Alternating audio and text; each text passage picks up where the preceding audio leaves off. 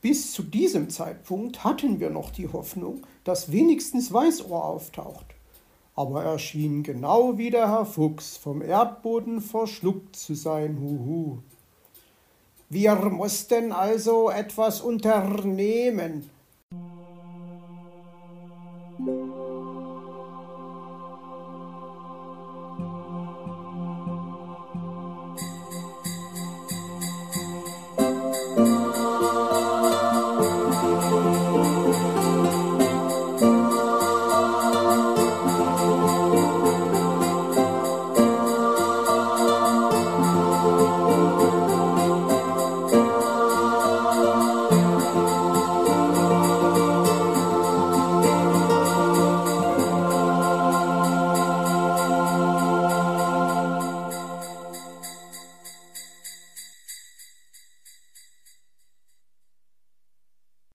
spurlos verschwunden?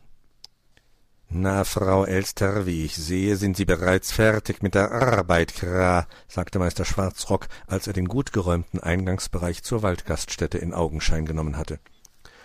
Nicht nur mit der Arbeit, auch ich bin fix und fertig, keuchte die Elster und wischte sich den Schweiß von der Stirn. Weil Sie so fleißig waren, möchte ich Ihnen eine Freude machen und Sie zum Mittagessen einladen. Würden Sie mir Gesellschaft leisten, Kra? fragte der Rabe und deutete auf die Tür. Das ist ganz reizend von Ihnen, aber ich muss erst einmal zum Fuchsbau und nachsehen, ob Weißohr eingetroffen ist, erklärte sie bestimmt. Das ist nicht nötig. Onkel Uhu hat sich bereits dorthin begeben und bringt Weißohr zu uns, falls er ihn dort antrifft, erwiderte Meister Schwarzrock und hielt der Elster die Tür einladend auf. Diese bedankte sich und murmelte Solange Onkel Uhu nachher Herrn Fuchs nicht auch im Schlepptau hat, will ich zufrieden sein. Ein Mittagessen hat der nämlich nicht verdient, dieser alte Faulpelz. Darf ich Ihnen den Schal abnehmen und zur Garderobe bringen, Kra? fragte Meister Schwarzrock und Frau Elster war sehr angetan von seinem zuvorkommenden Verhalten. Der Biber begrüßte die beiden freundlich, begleitete sie zu einem schön dekorierten Vierertisch in einer Fensternische und gab ihnen die Tageskarte. Cremiges Tomatensüppchen mit Brotwürfeln, köstlich. Bratkartoffeln mit Forellenfilet, auch sehr lecker. Mit Frischkäse gefüllte Paprikaschoten an Duftreis und Kartoffelpuffer mit Apfelmus. Mir tropft der Schnabel, für was soll ich mich da bloß entscheiden? murmelte Frau Elster vor sich hin. Sehen Sie mal, da kommt Herr Uhu. Erstaunlich, Kra, er ist ja ganz allein, stellte Meister Schwarzrock fest. Und die Elster blickte von der Karte auf und sah zur Tür. War Weißohr nicht im Fuchsbau? fragte sie, als sich Onkel Uhu zu ihnen an den Tisch gesetzt hatte. Nein, Uhu, dort habe ich niemanden angetroffen, sagte Onkel Uhu und schaute besorgt drein. Sind Sie wirklich sicher, dass der Kleine seinen Onkel heute besuchen wollte? Vielleicht haben Sie sich ja im Tag geirrt, Kra, überlegte Meister Schwarzrock laut. Ich bin mir ganz sicher. Ach, der Kleine, hoffentlich ist ihm nichts passiert, sagte Frau Elster. Ich schlage vor, wir rufen nach dem Mittagessen seine Mutti an und fragen sie, ob sich Weißohr wirklich auf den Weg zu seinem Onkel Fuchs gemacht hat. Vielleicht hat er sich ja einen Schnupfen geholt, weil er seine Erbsensuppe nicht aufgegessen hat, huhu, und musste zu Hause bleiben, meinte Onkel Uhu. Vernünftig, Kra, sehr vernünftig, lobte Meister Schwarzrock. Wenn Sie meinen, war Frau Elster nicht ganz überzeugt. Am liebsten hätte sie alles stehen und liegen lassen, um nach Weißohr zu suchen. Als der Biber nach ihren Wünschen fragte, bestellte sie nur die Tomatensuppe. Nicht so bescheiden, Frau Elster, die Rechnung geht an Herrn Fuchs, ermunterte sie der Rabe, und sie entschied sich spontan für die Forelle. Auf dem Rückweg von der Gaststätte kamen sie wieder am Fuchsbau vorbei und schauten nach, ob sich dort inzwischen vielleicht doch etwas regte. Nichts. Onkel Uhu hatte Weißohr eine Nachricht hinterlassen, dass alle in der Gaststätte seien und er nachkommen könne. Der Zettel hing immer noch an der Tür. Weißohr schien also nicht hier gewesen zu sein. Das bewies auch ein Blick auf den Boden, denn schon länger hatte es aufgehört zu schneien, und sie hätten seine Spuren im weichen Schnee entdecken müssen. Ich werde gleich ein Fuchs Telefon benutzen, beschloss Frau Elster und wählte die Nummer von Weißohrs Mutter, Weißpfote. Hallo, hier spricht Frau Elster, sagte sie. Hat sich Weißöhrchen heute auf den Weg zu seinem Onkel Fuchs gemacht? Dann hörte sie schweigend zu.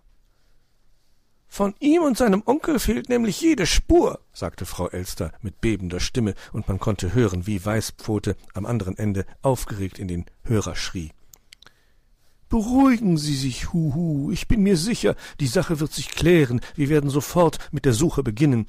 Ja, ich verstehe, dass Sie uns mit Ihrer verstauchten Pfote nicht dabei helfen können, übernahm Onkel Uhu das Gespräch.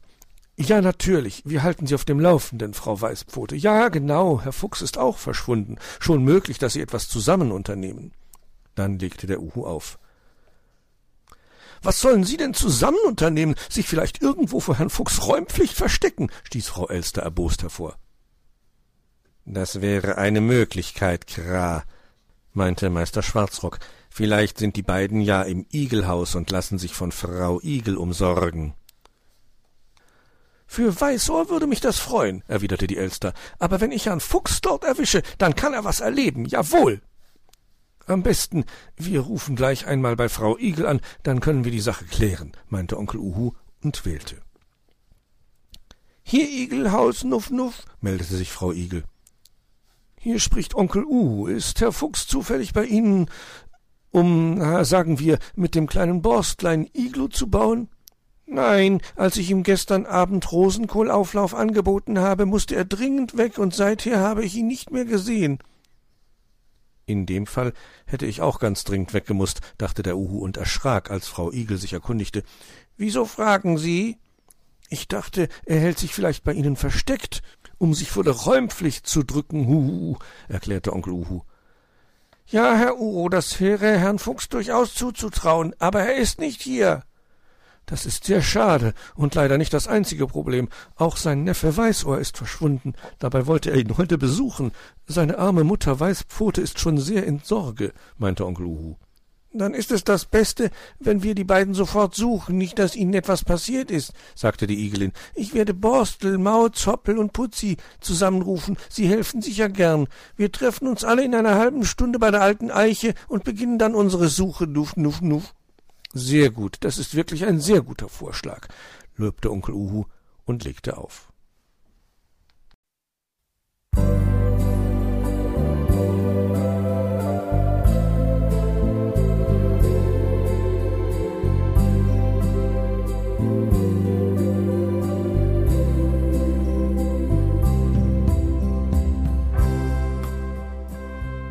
Hörtest eine Audioproduktion von Blinzeln Media, zu finden im Internet auf www.blindzellen.org. Blinzeln schreibt man in unserem Fall immer mit einem D in der Mitte. Wenn du uns gerne kontaktieren möchtest, so geht das einerseits per E-Mail an podcast.blindzellen.org oder du verwendest dafür unser Kontaktformular auf unserer Homepage direkt zu finden unter kontakt.blindzellen.org. Wenn du uns einen Audiobeitrag für die Sendung zukommen lassen möchtest, dann benutze doch hierfür am einfachsten unseren Podcast Anrufbeantworter. Den erreichst du im deutschen Festnetz unter der Telefonnummer 05165 439 461. Und wenn du aus dem Ausland anrufst, dann ersetze einfach die vorangegangene 0 gegen die Ländervorwahl für Deutschland. Das ist die 0049. Wir freuen uns über Lob, Kritik, eine Rezension oder Bewertung unserer Audioproduktion dort, wo du sie gehört hast.